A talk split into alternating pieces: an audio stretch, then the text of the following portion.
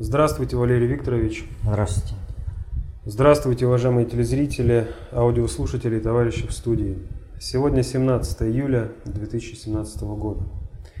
И сегодняшнюю передачу мы начнем с такого вопроса. А какое событие вы сами, Валерий Викторович, отметили, произошедшее на прошедшей неделе и почему?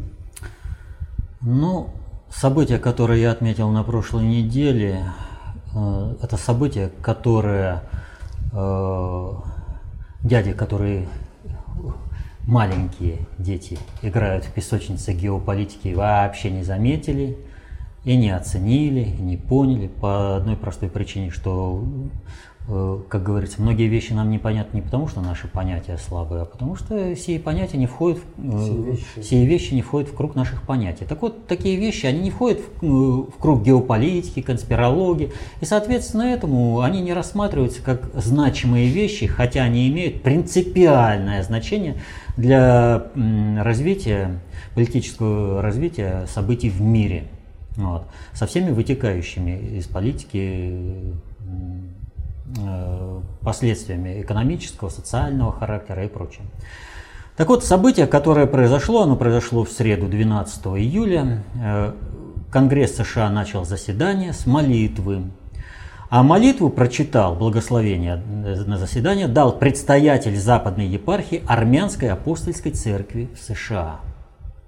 При этом объявлено, что одно из последующих заседаний Нижней палаты Конгресса США – откроет глава Западной епархии Великого дома Киликийского Армянской апостольской церкви архиепископ Мушек Мартиросян. Вот. Там открывал, значит, э, архиепископ э, Авнан э, Тертерян, а здесь архиепископ Муше, это, а будет это, благословение давать другой архиепископ Мушек Мартиросян.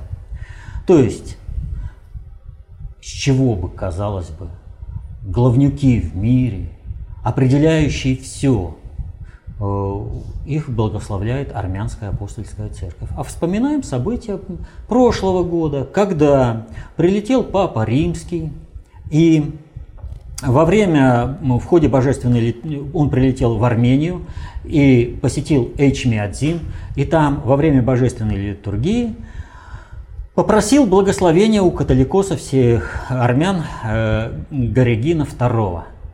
То есть папа римский прилетел в Армению просить благословения. И тогда, когда мы говорили об этих событиях, мы говорили о том, что духовное кормление, э, религиозное, это, религиозное кормление э, верующих в мире христианского толка от римско-католической церкви переходит к армянской апостольской церкви. И процедура эта пошла. Так вот, э, благословение работы Конгресса архиепископом Авнаном Тертеряном э, это как раз элемент дальнейшего продвижения, э, перехвата управления э, вопросами религиозного окормления в мире э, армянской апостольской церкви. Вот. И это, ну, мы в прошлом году достаточно подробно об этом говорили, поэтому здесь э, как не стоит э, об этом останавливаться. То есть всех, кого интересует глобальная политика, могут ознакомиться. Кого интересует геополитика, просьба не обращать внимания. Ну, подумаешь, события. Ну тогда продолжим с вопросов, а, так скажем, претензий к вам, Валерий Викторович. Возвращаясь к прошлой передаче, а, когда вы говорили о так называемом семейном фото да. на G20, а, вы сказали, что там ничего такого особенного не случилось, но вот все-таки э, в комментариях к нашему видео на канале э, YouTube Коба Доту а, Ариан Фаэтон написал следующее. Про расстановку на G20 Макрон просто перепутал места. Потом встал с Трампом на свое место, где было написано «Франция». Там все места подписаны, и каждый знает, куда ему вставать. Про это даже видео было, и там показывали, что все эти места подписаны. Это в передаче 60 минут показывали, снимали места, когда да. там никого не было, они были все подписаны. О какой такой интриге вы тогда говорили? Объясните, Вообще-то я немножко не так говорил. По этому событию я сказал, что Трамп задержался, он не встал на то место, которое бы он мог занять, а встал рядом. Макрон, увидев это, побежал к нему. Я об этом говорил. Вот. Да, э, места все подписаны, и казалось бы, я должен признать то, что я ошибся. Однако я настаиваю на том, что я сказал правду. Дело вот в чем. Э, опять же, в пику мне. Не просто места все подписаны. Более того, перед всяким таким мероприятием, где приходится рас, э, стоять политическим лидерам, или же сидеть за столом. Дается примерный, не просто это, как вот, э, ну план того, кто где стоит, команда с этим работает, и она определяет. А на тех местах, где должны стоять лидеры, кладутся определенные таблички. То есть вроде бы все очевидно. И ошибка тут, э, ну раз показали, что США и Франция сбоку, да, Э, то чего тут разговаривать? Но, как говорится, э, гладко только на бумаге, но есть еще овраги. А овраги таковы, что когда э, раскладывают вот эти бумажки, кто где должен встать, то это исключительно для тех людей, которые встают первыми. То есть, когда они встают первыми, они знают, где лежит бумажка, они ее спокойно читают, и они встают. Но собираются, в общем-то, э, немножко вот эта вот э, расстановка людей э, для фотографирования, она немножко растянута во времени. И, соответственно, этому тот, кто опоздал, он же не будет бегать по всем под ноги заглядывать. Ему, когда команда говорит, где он будет стоять, сообщают о том, рядом с кем он стоит, то есть в каком ряду, с какого фланга или в центре, э, между кем и кем, а также примерно, если есть какой-то такой ну, ориентир на кого-то, э, специально показать, куда встать. Поэтому Макрон в принципе не мог пойти туда, где он не стоял. То есть ему команда конкретно довела, где стоять. Но почему тогда Трамп встал не туда? Повторю, если бы он захотел, он бы подошел и встал туда, куда надо. Но дело в том, что э, когда вот это вот общ... Э, идет расстановка, то не все люди не манекены. Вот они встали подальше на свое место и стоят. У них продолжается общение – и во время этого общения люди спокойно смещаются со своего места на место соседа, если это место не занято. Подошел человек, который занимает это место, все прекрасно знают расклад, он подвинулся и ушел. Вернее, этот человек встал, а этот э, с этого места ушел. Поэтому э, никто по-крупному не заморачивается и э, Э, здесь, э, ну, как бы все прогнозируем. А почему же Трамп встал сбоку? И я отметил, как это достаточно э, грамотное тактическое решение, в том числе и от слова такт, а не только тактика. Вот. Дело вот в чем. Вот чтобы не касалось сейчас Трампа, то э, вот есть такой анекдот, который стали сейчас применять э, к Трампу, его рассказывают к разным политическим лидерам. Вот, э, Трамп сейчас находится в том положении, э, как вот примерно Путин. Э, как, э, когда стихотворение «Кошка бросила котят», э, это Путин виноват. То есть, э, что бы ни случилось, всегда виноват Трамп. Но у Трампа еще одно событие. И вот такой вот анекдот есть. Э, старый, но его сейчас применительно к Трампу, он как бы начал звучать снова. Значит, э, прилетает Папа Римский к Трампу в гости, тот его приглашает на свою мега-яхту, там плывут. В это время порыв ветра, и шляпу Папы Римского сносит на воду. Капитан яхты тут же команду шлюпку на воду. Команде Трамп говорит не надо, спускается, идет, поднимает шляпу, возвращается. Идет по воде, вы правильно поняли. Возвращается, отдает шляпу Трамп, это самое, папе римскому. И на следующий день э, все американские газеты выходят с заголовком какой позор, какой ужас. У нас самый никчемный президент за всю нашу историю. Он даже не умеет плавать. То есть, что бы Трамп ни сделал, он всегда будет виноват. Ему все это поставят в укор. Поэтому Оттолкнул он этого главу Черногории достаточно грубо. Виноват. Подойдет он, чтобы перед ним расступились на то место, на которое ему нужно встать. Вот. Он опять будет виноват. И Трамп принял правильное решение. Но вот это его решение как раз показывает, и последующая, кстати, реакция показывает, что никогда страновым элитам не переиграть глобальщиков. Ну просто, вот от слова совсем. Решить, что э, Трамп мог стоять где-то сбоку, ну это просто нереально. Напомню, Соединенные Штаты – это главнюки в мире. И они управляют во всем. Для них, как бы ни, они ни относились к Трампу, принципиальное положение Соединенных Штатов в середине. А вокруг них мир вертится.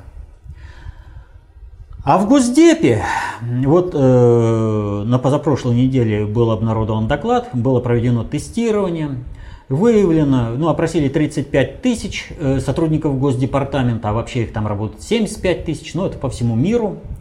Вот. Выяснилось, э, что подавляющее большинство сотрудников Госдепа не поддерживает Трампа. Просто они стремятся его везде подставить. А э, как это выражается? Ну смотрите, Тиллерсону забыли заказать э, гостиницу. Э, прервали Тиллерсона, когда он на встрече с Лавровым. Не дали ему для, сделать заявление для прессы. Трампу опять забыли гостиницу заказать. То есть, фак... но допустить для всех, вот вы понимаете, какая ситуация? Допустить ситуацию, чтобы Трампа Соединенные Штаты по раскладу, вот по этому листочку, который выдадут всем, поставили сбоку, это сливать Соединенные Штаты целенаправленно. Это терять свое влияние в странах остального мира.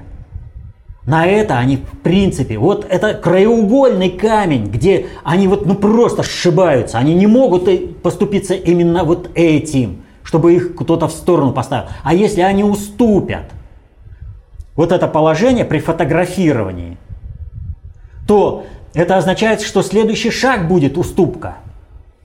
Понимаете? Терять положение. А вот скандал, они что же знают, что люди общаются, Трамп подойдет, раз, расступится, это можно будет подать как угодно, сказать, а опять-то Трамп растолкал это всех, там заставил, чтобы ему дали его место. Трамп оценил это что его подставляет, и встал в сторону рядом. Макрон, увидев с этого, рванулся э, со своего места и закрыл Трампа. И в результате получилось, один на семейной фотографии, один фланг перегружен, а второй разряжен. Такого не бывает на вот таких, пусть даже семейная, но все-таки это протокольная съемка. Вот. Так вот, о чем здесь э, идет дальше-то речь? Нам же показали. И дальше встает вопрос. Страновики поняли. Показывают с края. Значит, всем, всем странам сигнал. Соединенные Штаты сливаются, с Соединенными Штатами не надо считаться. Значит, нужно показать, что это управляемый процесс что это не просто так не пустили. Вот я про Путина это говорил. Вот Путин почему в сторону становился? Это пока у тебя нет авторитета, ты на свое место приходишь, тебе придется, а если не захотят тебя пустить? Ну вот просто из принципа, не захотят. Зачем конфликт создавать? Наработал авторитет, сами увидели Владимир Владимирович, все, он юнкер на встрече, там чуть диван не опрокинул, к нему э, поздороваться, летел, там через диван прыгал. Заработал авторитет, все, тебе расступятся сразу, заранее, не дожидаясь, когда ты подойдешь. А Соединенные Штаты, Трампа, ведь почему э, э, вот создают конфликтную ситуацию? Потому что вся европейская элита, повторю, она была за Клинтон. Она и сейчас за Клинтон. Потому что созданы теми, страновиками эти кадры. Их поменять очень трудно. Вот когда говорят, Трамп может поменять, э, разогнать там Госдеп. Вы представьте себе, 3, это 75 тысяч сотрудников. Это только в Госдепе. А говорят, в Пентагоне может поменять, там, везде, вся может поменять. Как он поменяет вот сразу? Где он столько кадров найдет? Ему нужно сокращение этих кадров. И, кстати, в этом отношении мы ему помогаем. Э, наш МИД же заявил, мы посмотрим, э, несоразмерно большое э, представительство американского посольства в России. Мы сократим. Мы сократим. Поможем вам. А то у вас, понимаете, посольский городок, например, в Багдаде, так 17 тысяч там аж живет.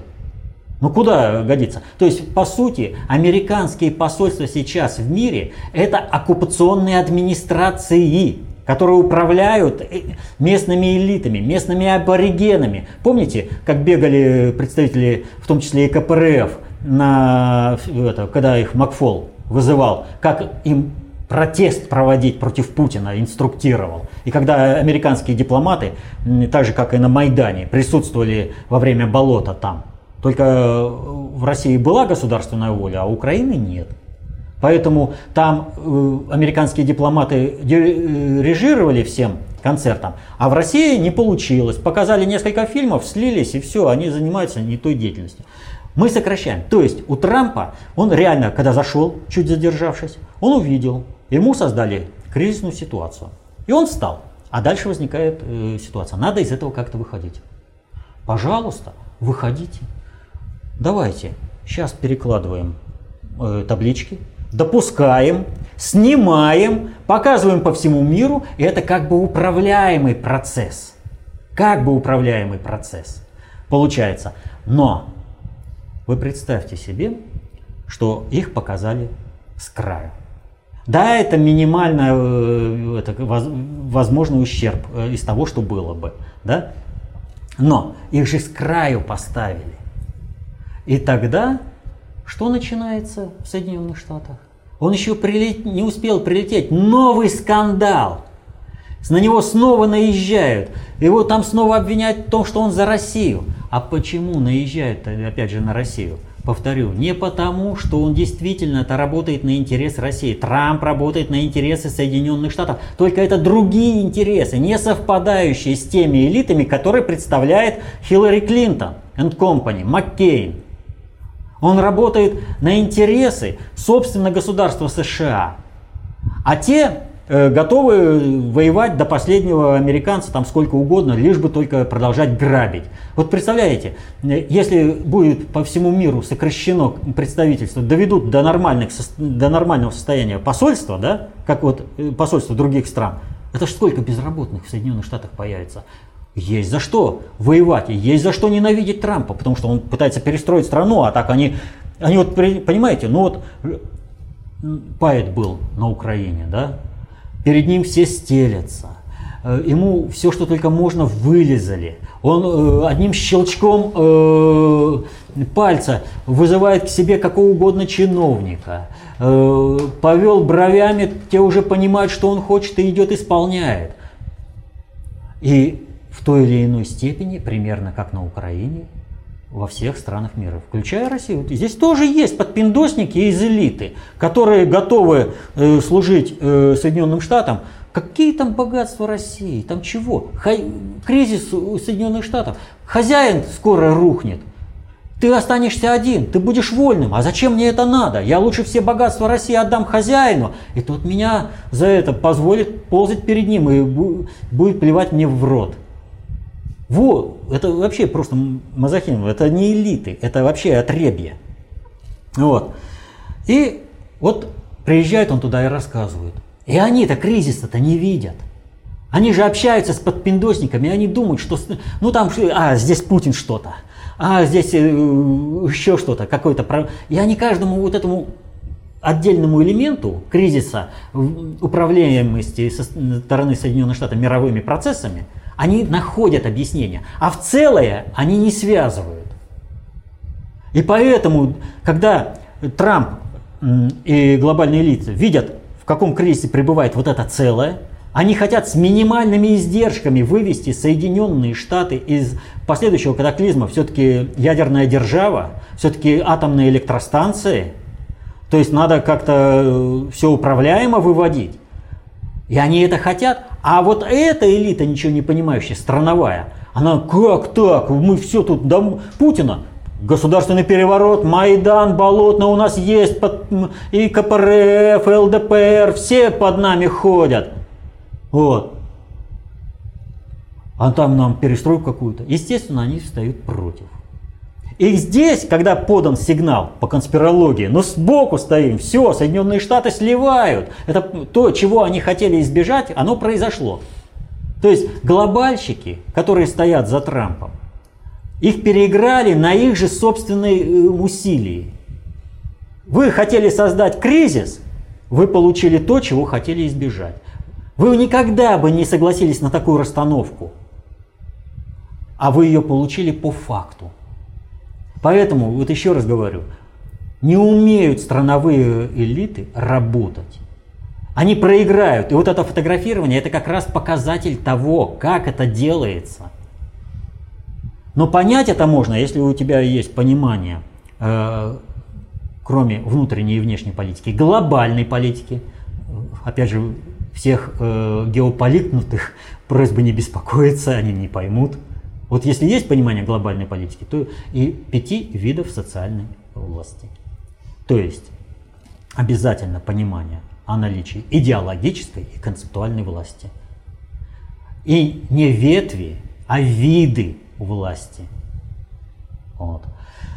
Так что э, все, что я говорил, э, оно Э, вот так и происходило, несмотря на то, что показали. Я вообще вот поражаюсь, да?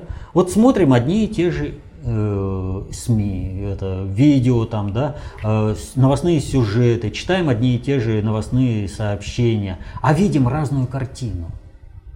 И вот у всех, кто сидит на геополитике, как в калейдоскопе, Вбрасывается ну, какой-то элемент, переставили, и все, картина принципиально меняется. И начинает обсуждать то, обсуждают это. Включите в свои понятия глобальную политику. И тогда для вас, через достаточно общую теорию управления, будет понятна мозаика, мозаичное полотно. И пусть у вас даже будет не хватать какой-то информации, вы ее достроите потом, но общий обрис рисунка вы будете всегда видеть. И что было э, на прошлой неделе я говорил о фотографировании, что на это ничего не изменилось. Просто ресурсы, сами же глав... страновые элиты США заставили ресурсы работать так, как нужно глобальной элите. На перестройку Соединенных Штатов. И будут они это делать. Поэтому, прежде всего, повторю, кадровый голод, он всегда кадровый голод. Вот. Э, наиболее адекватных оставят, а все остальные безработные будут. И они сделают это своими собственными руками. Или что вот у Клинтон два новых свидетеля э, на прошлой неделе опять. Один, значит, решил, э, что жить без пакета полиэтиленового на голове э, невозможно. Покончил жизнь самоубийством.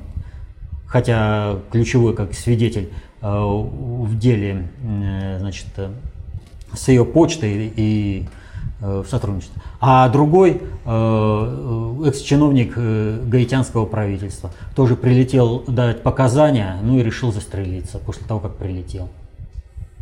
Ну, это еще подстегивает людей из страновой элиты смотреть, с кем сотрудничать. С глобальными элитами или же с элитой Клинтонов, со страновыми элитами. И вторая, так скажем, претензия от Павла. В выпуске от 10 июля вы назвали Виталия Маркива карателем, убийцей женщин и детей. Это не первое эмоциональное в отношении военных высказывание, очень похоже по стилю на украинские СМИ. Можно по-разному относиться к ВСУ, но разве можно бросаться такими серьезными обвинениями без доказательств? По факту, в данном случае итальянская полиция задержала гражданина Италии по подозрению в убийство тоже гражданина Италии. Вот э, я бы здесь только в одном согласен, что по отношению к военным надо быть взвешенным и конкретно, э, что называется, после решения суда. Но по отношению к военным, а я говорил о э, карателе из ВСУ, вооруженный сброд Украины – Военных там нет по определению. Это каратели. И никаких эмоций здесь нет. Это факт. Они прибыли на Донбасс с одной целью – убивать. И в первую очередь убивать тех, кто им доступен – женщин и детей. Они из артиллерии принципиально расстреливают именно жилые кварталы, детские сады, школы и в этом вооруженном сброде Украины очень много сброда с разных стран, в том числе и из Италии.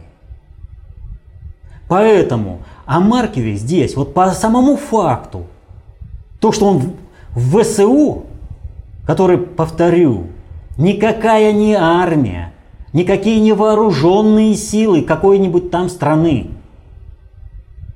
Это вооруженный сброд, целью которого является убийство именно мирного населения. И он убивал. И вопросов здесь никаких быть просто уже не может. Потому что как только ты стал, вступил в банду ВСУ, все, ты вступил только для одной цели – убивать. Именно мирное население. Что происходит по факту? Что касается конкретно Маркева, гражданина Италии, он с двойным гражданством, и э, его за убийство гражданина э, Италии. Вопрос принципиальный. Он член организованной бандитской преступной группировки ВСУ, в составе, будучи в рядах которой он совершил убийство гражданина, которого защищает государство. Государству Италия, по сути, до фонаря убийства граждан э, ну, нет такого государства, по факту нет. Ну, на, Там, на Донбассе, да? Да, людей на Донбассе. Э, и Естественно, они арестовали его. Но принципиально здесь другое. Он, член организованной преступной группировки ВСУ, вдруг стал арестован. Вот что самое главное. Не то, что он за убийство э, гражданина Италии. Ради политических целей Любое государство западного мира закроет э, глаза на убийство десятков своих людей, если это приведет к какому-то э, гешефту, выгоды. И так и было. Сколько гробов отправилось туда, за рубеж, вот этого сброда? Но вопрос заключается в другом. Все меняется. Украину начинают передавать. Соединенные Штаты не могут дальше нести Украину. Значит, надо вписываться. И вот этот арест преступника из ОПГ ВСУ, вооруженного сброда Украины, повторю, это коллективное решение Европы. Иначе бы там такая шумиха началась. Как это так белого пушистого задержали? А тут даже Соединенные Штаты не вякнули. Когда их шестерку, а там даже не шестерка, а вообще непонятно что, арестовали.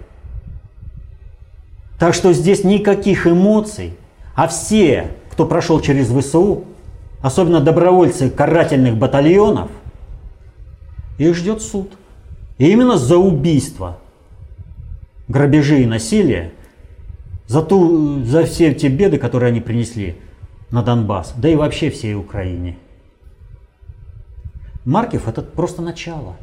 Просто начало. И хорошее начало. Вот это надо оценить. Кстати, по Украине у нас вопрос от Виктора Колесникова из Киева. Путин в Белгороде 14 июля заявил, что, цитата, «все зависит от того, насколько долго украинцы все это будут терпеть». Конец цитаты. Про Донбасс не ответил, обошел тему. Цель гораздо более широкая – вырвать целую страну из сведомого мракобесия. Это похвально, но нерешительно как-то – Видимо, не считает еще Путин, что Россия потянет такое внешнеполитическое обременение. Не доросла пока. Однако тенденция положительная даже при всех этих санкциях. Сколько еще ждать примерно освобождения? А мне, как Владимир Владимировичу, повторить. Ведь э, понимаете, какая ситуация? Когда люди идут, э, записываются в вооруженный сброд, чтобы грабить, убивать, когда э, в первую очередь биометрические эти паспорта смогли сделать именно бывшие так называемые атошники, которые награбили там э, добра и перевезли к себе, и на, у них теперь есть деньги, а им еще и э, полагается земельный участок. Вот. И когда это не отторгается основным населением, ну, значит мало еще. Не поймут они тогда, восстановления государственности на территории Украины. Им еще в банде комфортно жить, когда все определяется по понятиям, а не законами. Вот когда люди захотят закона, когда захотят крепкого государства по полной программе, неважно, какие идеологические установки будут – когда они, тогда они не побегут прыгать, как э, обезьяны на Майдан за печеньки.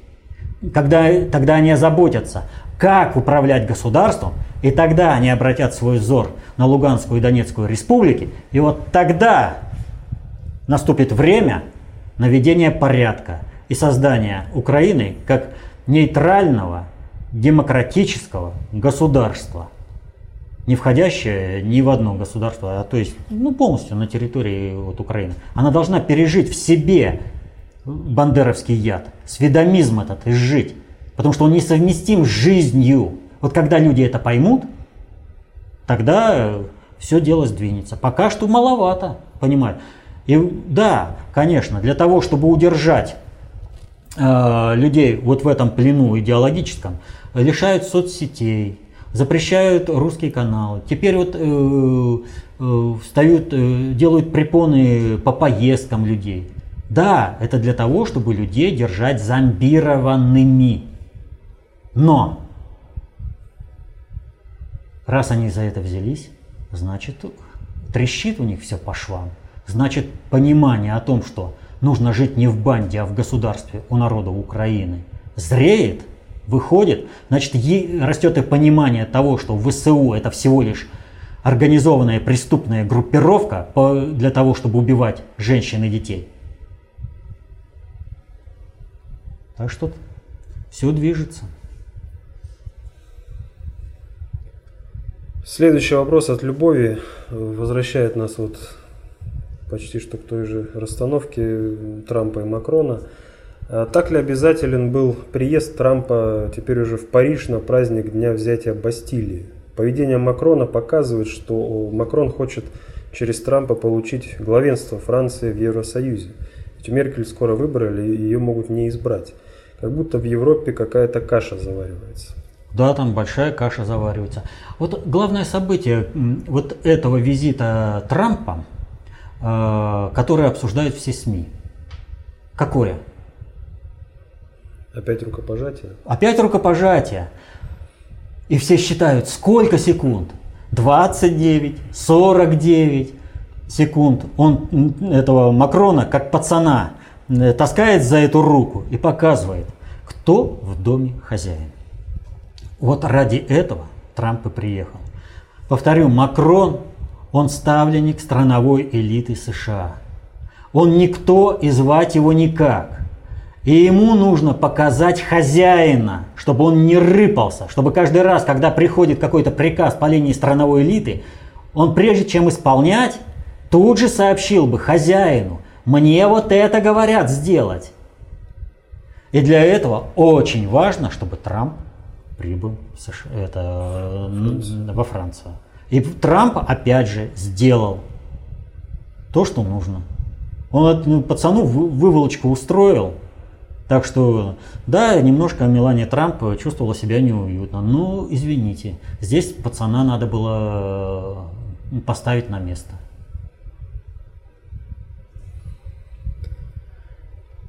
Далее вопрос вот Кольцова Дмитрия, получивший достаточно много комментариев, более сотни. Валерий Викторович, в своих передачах вы неоднократно подчеркиваете важную роль Путина для нашей страны. Но для каждого гражданина России очевидно, что уровень жизни продолжает существенно ухудшаться, а социальная несправедливость только нарастает. При Путине за 17 лет создана система, при которой уровень коррупции, кумовства, произвола властей и бедности населения достигли невиданных масштабов. Любая оппозиция жестко подавляется, отсутствует производство, медицина, образование. И виноват сейчас уже не Запад – Пожалуйста, подробно прокомментируйте данную ситуацию, без ссылки на «изучайте коп и доту» и «вокруг Путина одни враги, ему тяжело». А нет, а еще есть, э, кроме врагов, э, ну люди, будем говорить так, не разобравшиеся, бездумно повторяющие ложь и выстраивающие на этой лжи свою позицию гражданскую. В данном случае весь вопрос это, вот говорят, есть ложь, наглая ложь, и статистика. Да? Так вот это все, что сейчас было сказано о Путине, это все просто наглая ложь. В этом достаточно убедиться, если посмотреть, что творилось в 90-х. В 90-х не платили ни зарплаты, ни пенсии, люди умирали от голода. Сейчас ухудшается уровень жизни. Так извините, идет война против России. Но ухудшается уровень жизни. И Путин лично разбирается – Э, со всякими директорами, которые заявляют, а вот пусть мне Путин скажет, а тогда я посмотрю, выплатить вам зарплату или не выплатить. Речь идет о том, что элита ставит на государственный переворот на Майдан и на последующую гражданскую войну. С этим приходится работать. И повторю, сейчас не 90-е годы по уровню жизни – Сейчас не 90-е годы, когда уровень коррупции был просто запредельный. Тогда уже забыли, что такое семибанкирщина. Уже забыли, когда региональные царьки рулили как хотели. Валюту свою печатали. Валюту свою печатали. Полный беспредел был всех ведомств. Субъекты э, начинали торговые, субъекты федерации начинали торговые войны друг с другом, запрещали вывоз одной продукции. Другие в ответ запрещали ввоз в этот регион своей там продукции и все прочее. Все забыли. Сплошное вранье. А сейчас что? А сейчас идут посадки наиболее взорвавшихся. Да когда это было? Наконец-то создана система, как только посадки, и тут же в визге. А, Путин все развалил, а все плохо. То есть идет позитивное созидание государства, а визги обратные. Вы на чьей стороне воюете, ребята? Вы хотя бы, если не сами на этой позиции стоите, а просто повторяете, так обдумайте, что вы говорите. Сравните с тем, как жили и как было, из чего выбирались. Нет, Быстрее под флаги Соединенных Штатов. Путина свалить надо. Навального поставить. Он там раздаст все богатства. 90-е, славные 90 как там, святые 90-е вернутся. Вот вместо того, чтобы помогать Путину, вот такими, распространением такой лжи, конкретной лжи, которая не выдерживает ни малейшего сравнения с реальностью – Сейчас плохо ли, хорошо ли. Но экономика работает и более того расширяется. Мы начали строить ледоколы, чего себе не позволяют высокоразвитые Соединенные Штаты, с завистью смотрят, потому что понимают, это работа на будущее. Что весь Северный морской путь российский будет, никто не сможет. А ведь Соединенные Штаты до моря Лаптевых считают своей территорией. Нашу территорию считают своей. Мы сейчас ее защищать начали. Железную дорогу, порт Сабетта, я имею в виду железную дорогу на север. Дороги по всей стране строятся. Все это мы не замечаем. Работу на будущее страны, создание инфраструктуры, чтобы с чего было прыгнуть, стартовать. Разруха ведь полная была. Если после Великой Отечественной войны разрушено было до Волги, то Путину досталась страна, разрушенная полностью. От Балтийского моря до Тихого океана. С этого, надо, с этого начинали. Повторю, не платились ни зарплаты, ни стипендии, ни пенсии, ничего не платилось. Люди от голода умирали. А сейчас задержки зарплаты идут. Но идут кто? Создают специально революционную ситуацию и работают-то на толпу. Толпа – это собрание людей, живущих по преданию и рассуждающих по авторитету, чья историческая память ограничена настоящим плюс-минус две недели. Вот этот вопрос из этой серии. Исторической памяти вообще нет. Куда отправили вожаки Майдана Болотный, туда и побежали. Нет никакого желания сравнить. Это как? А потом можно говориться об активной жизненной позиции, когда тебя как барана гонят, а ты идешь не имеешь э, ни смелости, ни желания посмотреть, что было и к чему пришли. А сейчас повторю. Вот знаете, есть такой э, на телевидении у нас э, аналитик из а, Украины, с Украины, как же его, Кофтон. И вот он с восторгом с таким рассказывал о том, как организовывались блокады, как там все э, рушилось, э, чтобы не было производства на Донбассе. А теперь он с таким же восторгом рассказывает, а вот вы обратитесь к своим, что это они вам работы не дают, что это они, у вас там проблемы. Так это из, из той же серии, это тоже вопрос к Кофтуну. Потому что Враги создают определенную ситуацию, но вместо того, чтобы оценить эту ситуацию, оценить ее правильно, как войну против России, как дестабилизацию России, как создание экой, некой революционной ситуации, на основе которой можно совершить госпереворот и развязать полномасштабную гражданскую войну, вписываются в это и повторяют то же самое. Мы могли бы и дальше развиваться. Нас вынуждают. Мы вынуждены вести прокси-войну в Сирии. У нас постоянно э, объявляется режим э, контртеррористической операции на Северном Кавказе. То там, то там, потому что вынуждены ликвидировать банды. Э, теракт в Санкт-Петербурге недавно был. Вот. Да масса еще чего. Вынуждены постоянно работать с этим. Реально идет война. И в это время заявляют, что Путин все разрушил. То есть он создавал, чтобы страна не поднялась против нас, войну полную организовали. Вот пока у нас все получалось, пока они считали, вот помните, речь э, в 2007 году в Мюнхене, и как ее Лос-Анджелес Таймс, вошь, которая зарычала, вот пока нас оценивали как вошь, которая зарычала, можно было более-менее спокойно работать внутри страны. Но как только нас оценили а, как опасность мировому американскому порядку, так сразу заорали, сразу деньги э, в болотную, сразу заорали, Путин все разрушил. Да вы, что он мог разрушить по сравнению с 90-ми годами? Нам еще туда падать и падать в 90-е годы. А Путин, наоборот, мотается везде и вы, выравнивает ситуацию. В ручном режиме фактически здесь от народа зависит. Будет народ понимать, будет он толпой, бездумно повторяющей за Навальным вот эту всю ложь. Здесь ложь от начала до самого конца. На Путина клевета, злонамеренная клевета. Для того, чтобы в стране была гражданская война, разруха пришла. Кому-то не дают лавры Украины. И вот надо понимать. Вопрос. Либо человек по незнанию, по доверчивости вот так вот. Ну тогда извините.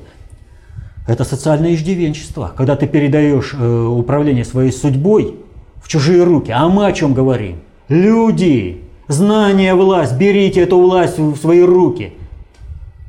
Вот когда спрашивают, а что мы можем?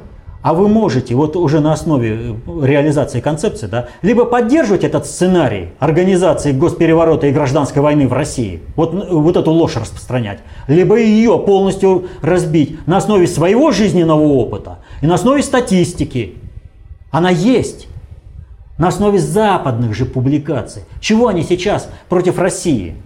Вот когда э, американская страновая элита выступает, вот Э, обычные чиновники, да, ну, какого-нибудь госдепартамента, там, скажем, э, пусть даже высокопоставленные, но не входящие в страновую элиту США, а просто менеджмент, так называемый, чиновничество, да, они говорят о том, что Россия, они исходят из чего? Что вот всем Россия везде вмешивается, на все влияет. Ну, они исходят из чего? Они видят, как Россия встала и что у нее вполне достаточно рычагов на то, чтобы оказывать на внутреннюю политику э, других стран. Другое дело, что нам это не надо, они этого не понимают, потому что они сами не знают. По себе меряют.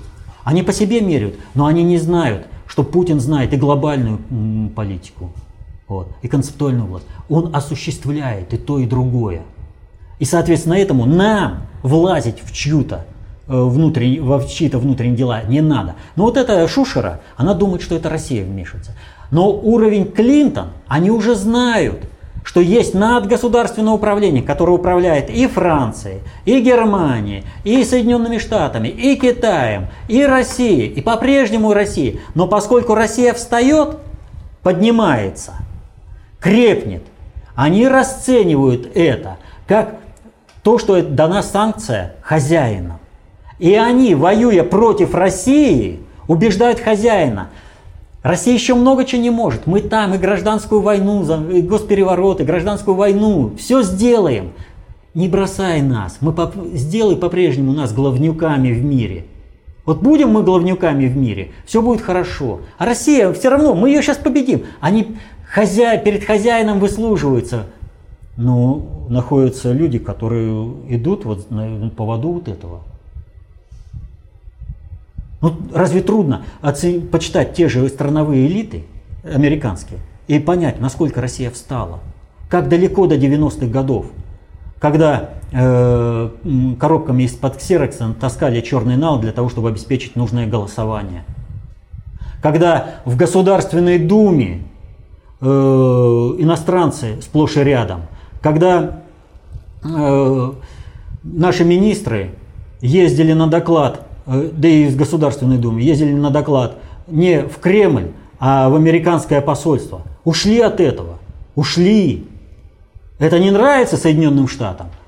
И они гонят вот эту ложь, которая на раз разбивается. Я понимаю, когда навальнята, посаженные на спиннеры, подсаженные на спиннеры, вот, повторяют вот эту чушь. У них нет ни исторического опыта, ни желания в чем-то разбираться.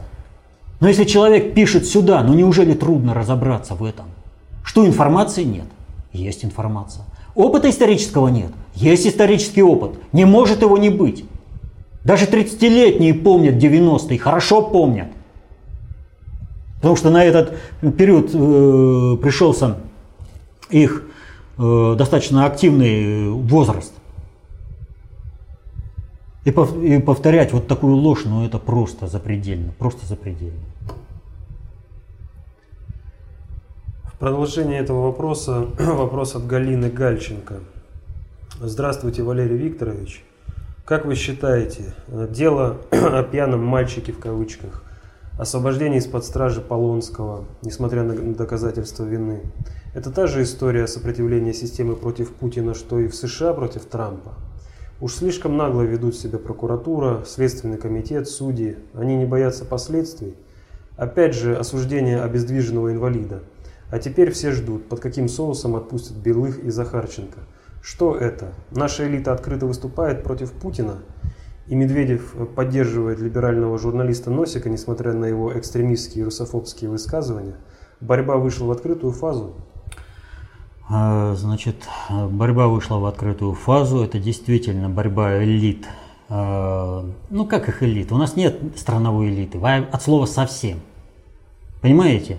Это есть э, мазохисты, которые готовы, повторю, отдать все богатства страны ради того, чтобы ползать перед хозяином, а хозяин им в рот плевал. Вот. Это высшее счастье, чего, о чем они мечтают. И здесь нельзя сравнивать борьбу страновой элиты США с Трампом, поскольку это совершенно разные вещи. Нас нужно в этом отношении сравнивать э, с Украиной, к сожалению. Вот сейчас я буду говорить о вещах очень и очень э, таких проблемных. И здесь надо понимать, что по закону нормального распределения в правоохранительных органах есть хорошие, честные люди. Их не может там не быть. И развитие страны показывает, что эти люди там есть, и они работают, защищают интересы страны. Но в то же время мы должны понимать и управленческий маневр, который был осуществлен при переименовании милиции в полицию. И к чему это все привело. Почему появляется не о пьяном мальчике здесь надо говорить, а о мертвом мальчике, который, если он выпил такую дозу алкоголя, он уже мертвый тогда катался на велосипеде. И почему вот в этом случае полиция, э, следственные органы так рьяно кинулись защищать именно преступницу, фальсифицируя все, что только можно сфальсифицировать. Вот здесь надо понимать, почему столько наездов. Вот последний наезд в Подольске. Он специально задавил бабушку, которая шла рядом. Специально. Потому что кураж. Мне ничего не будет. Вот это самое важное.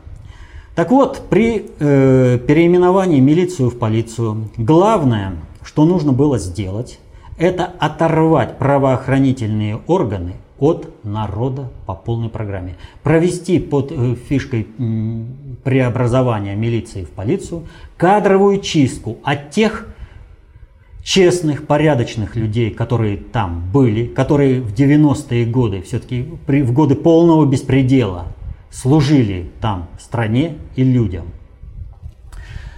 И поэтому, если вы помните, в то время во Владивостоке произошел один случай. Это э, полковник, ой, подполковник, одним ударом ударил ребенка и женщину, которая держала э, двухлетнюю девочку у себя на руках.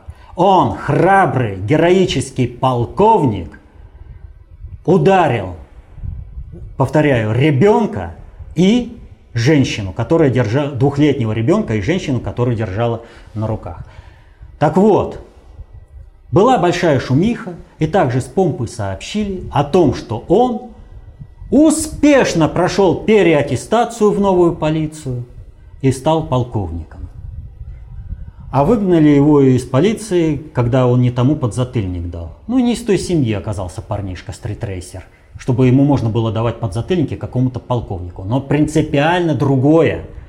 Был показан моральный ориентир подбора сотрудников правоохранительные органы, то есть тех, кто будут бить беззащитных людей и особенно детей. Обратите внимание, сколько случаев здесь произошло, э, связанных с детьми. Пьяный мальчик. А у нас здесь на Алтае, вот Бастрыкин затребовал к себе документы. Даже его поразила циничная ложь следствия, прокуратуры и суда, когда женщина, которая защищала своего ребенка, приговорили даже не за превышение само, это, пределов. пределов самообороны, а за покушение на убийство. Там полностью все шито, всем понятно. Но главное, что грело душу и следствия, и прокуратуры, и суда, что в результате того, что отправят мать э, в места заключения, детей можно будет э, в детский дом. Их это, нанести вред детям – Конкретно. И здесь на Алтае это не единственный случай. В Павловске четыре следователя во главе с начальником следствия полгода фальсифицировали, сочинили дело ради одной цели – посадить невиновного, разрушить семью и навредить детям. Только это, ради этого они фальсифи... вот вообще просто сочинили дело на э, Четыре следователя во главе с начальником следственного отдела полгода работали над этим в нарушение всего. У них не было другой задачи, у них не было другой работы, они только об этом.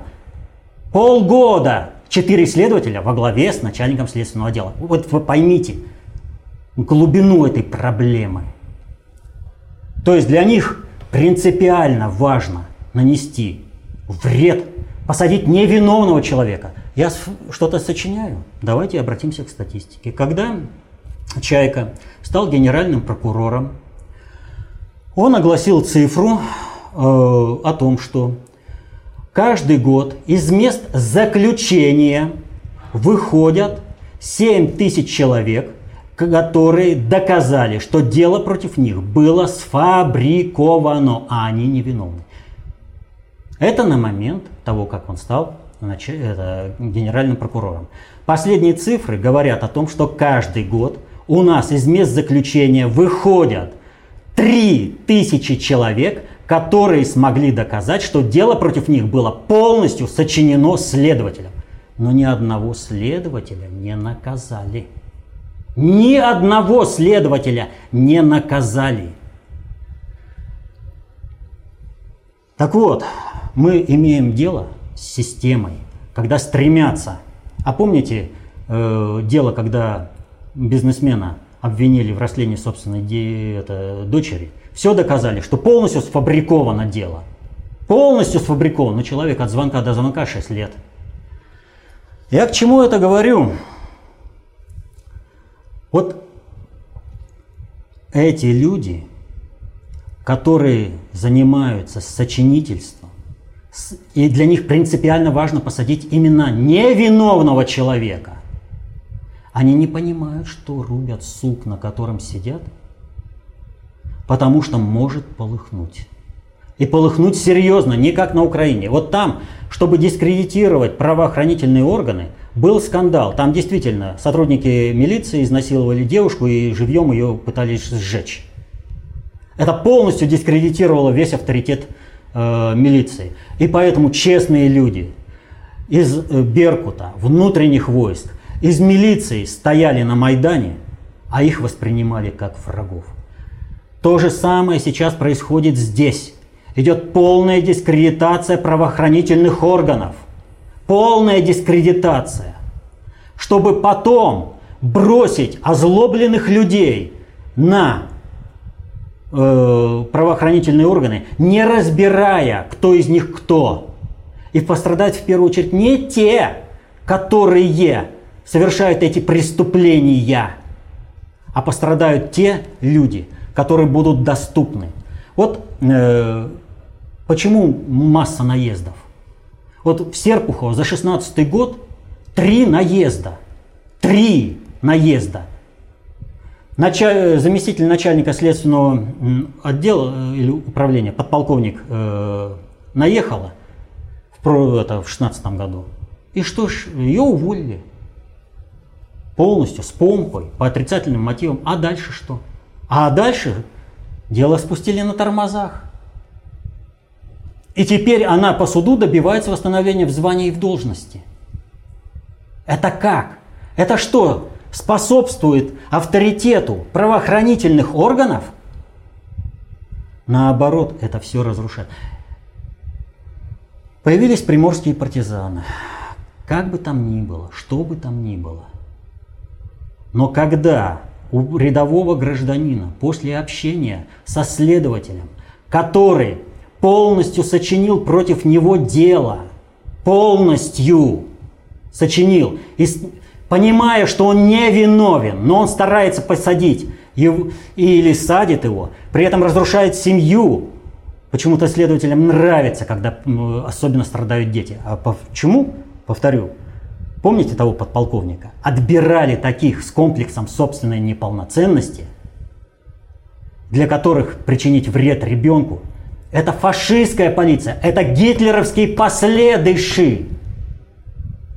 И если сейчас правоохранительные органы не будут заниматься селекцией, не будут вот этих ублюдков и мразей из своих органов изгонять, то до взрыва когда приморские партизаны появятся, условно, конечно, приморские партизаны появятся везде и будут убивать полицейских, при первом доступ... это вопрос уже времени. Все уже перезрело. Идет подготовка к гражданской войне, к государственному перевороту. Средства массовой информации потому поднимают эти дела, чтобы вот это народное противостояние, когда человека садят за убийство человека, а он даже не был на месте этого убийства. У него алиби железное, но тем не менее его садят. Я называю резонансные дела, которые прозвучали. Она что? В округе людей, не только родственников, добавляет авторитета полиции. И вопрос о зверских убийствах полицейских, которые осуществляют непонятно кто, а в этом свете приобретает совершенно иное звучание и значение. Вот об этом бы следователям, которые фальсифицируют дела, которые сочиняют дела на невиновных, которые с радостью сочинили дело по покушению э, на убийство у женщины, где даже самооборона там весьма условно с того расстояния, с которого она стреляла, из травмата. Кстати, Бастрыкин, насколько я видел, ответил женщине, чтобы она обратилась в прокуратуру на пересмотр своего дела. Сам Бастрыкин. Следователи полностью все сфальсифицировали. Все, они знают, что они фальсифицируют. Они знают, что она невиновна. Но им душу греет посадить невиновного и нанести вред детям. А для русского человека самые святое дети. Эти ублюдки покушаются на самое святое. Их отбирали, повторю, по образу и подобию того подполковника, который одним ударом нанес удар ребенку и э, женщине, матери, которая держала ребенка, что бы она тебе ни сказала. Неважно, у тебя, ты представитель власти, у тебя масса рычагов, ты можешь ответить. А если ты бьешь, тем более женщину и ребенка, значит ты абсолютно не прав бьешь в беззащитном положении. Но именно таких понабирали. И не дай бог, если такие ублюдки будут определять лицо наших правоохранительных органов. А теперь мы стоим перед водоразделом. Либо этих ублюдков будут наказывать по полной программе, и тогда э, те, кто до сих пор работает в правоохранительных органах, поддерживают правопорядок, э, Потому что без этого никак нельзя. Вот.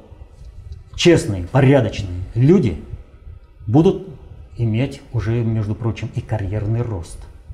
И будут приходить такие, как они, а не такие, как тот подполковник, которых понабирали. Так что вопрос очень серьезный. Готовится к 2018 году. С одной стороны, смотрите, директор – я не буду платить зарплату, пусть Путин меня попросит. Путин попросил разобраться с ним. И сразу, да все врут, да я чистый, белый пушистый.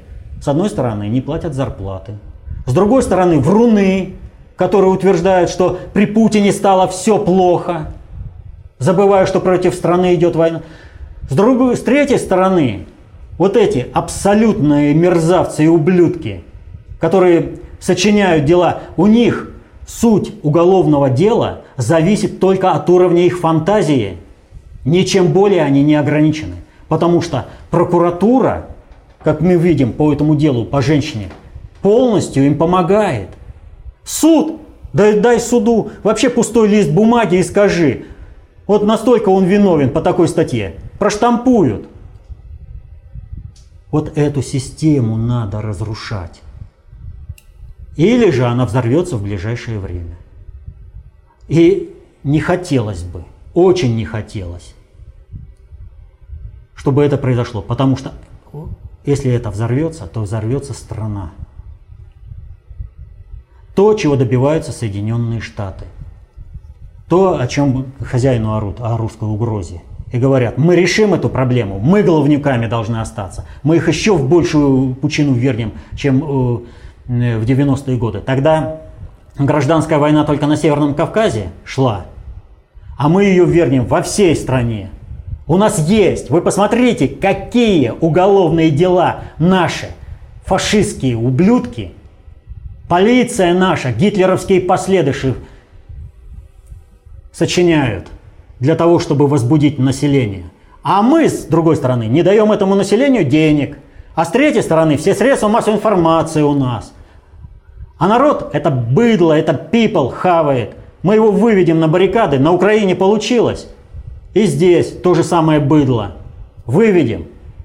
И это ж быдло будет погибать в гражданской войне ради наших, в смысле ваших, хозяин интересов. Вот что говорит американская элита, когда она воюет против э, Трампа, против э, как агента России. Еще один вопрос, последний на сегодня от Виктора. А, Валерий Викторович в каждом вопросе-ответе говорит, чтобы каждый изучал толстые книги Коп Доту для защиты своей семьи.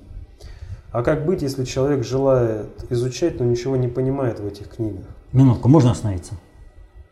Сразу на, на части разделим. Вот этого не может быть. Единственное, что человек выбрал, он не с той книги начал читать. Вот когда была написана «Мертвая вода», то действительно очень проблемно было. Э, у многих людей не хватало образования, знаний для того, чтобы войти в эту тему. Но теперь написано 65 книг.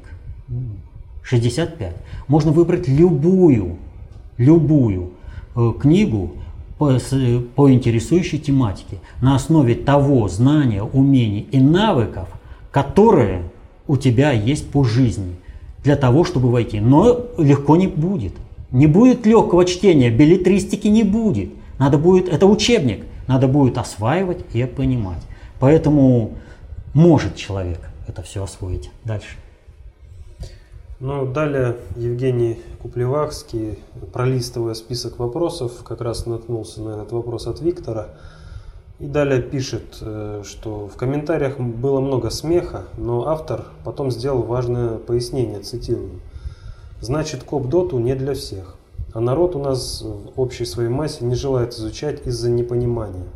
Выходит, коп-доту для избранных – и нами будут управлять всегда те, кто понимает больше нас, и не факт, что в пользу народа.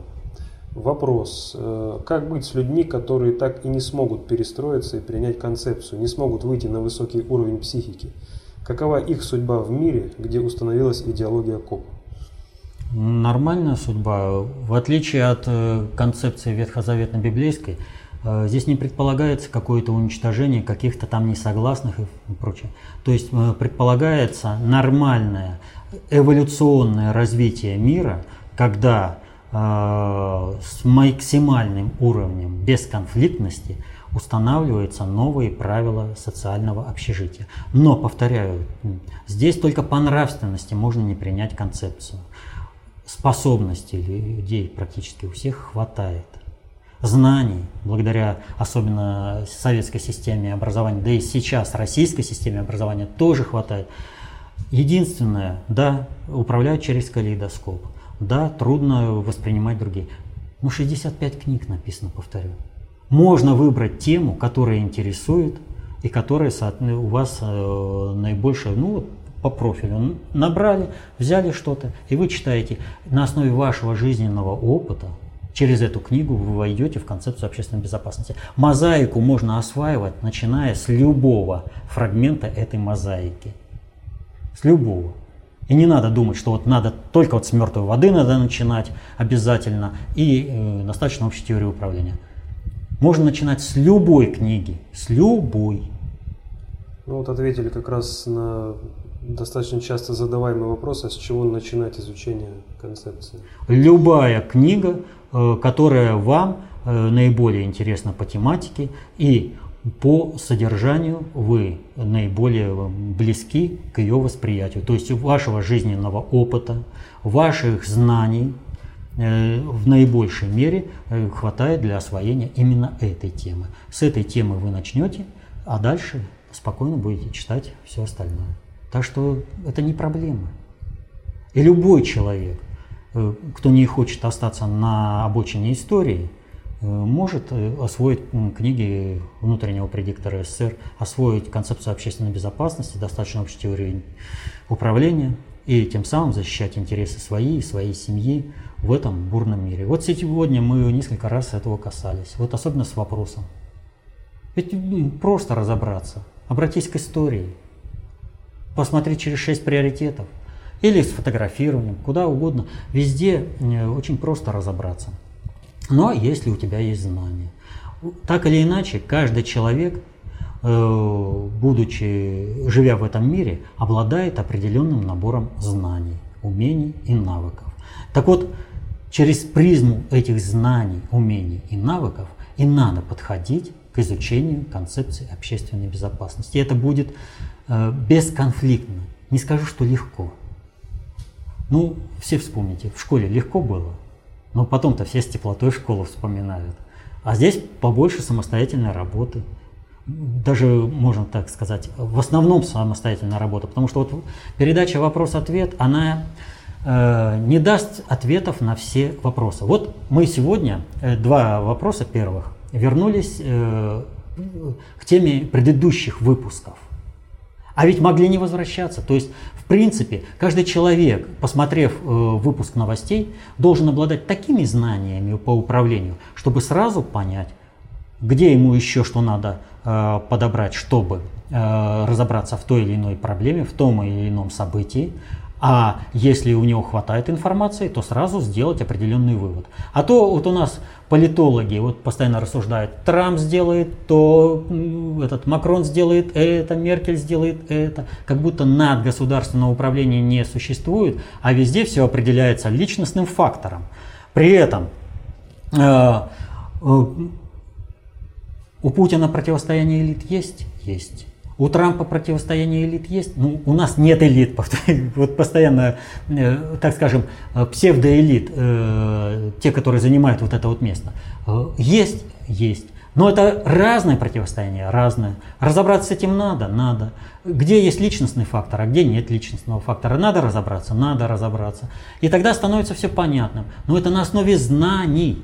А знания нужно освоить, чтобы они стали своими. И этого никто не сделает, кроме вас самих. То есть, ну, не вложишь в голову свое знание, свое понимание. И потом, опять же, ситуация. Каждый человек проживает свою уникальную, индивидуальную жизнь. И с советами не набегаешься.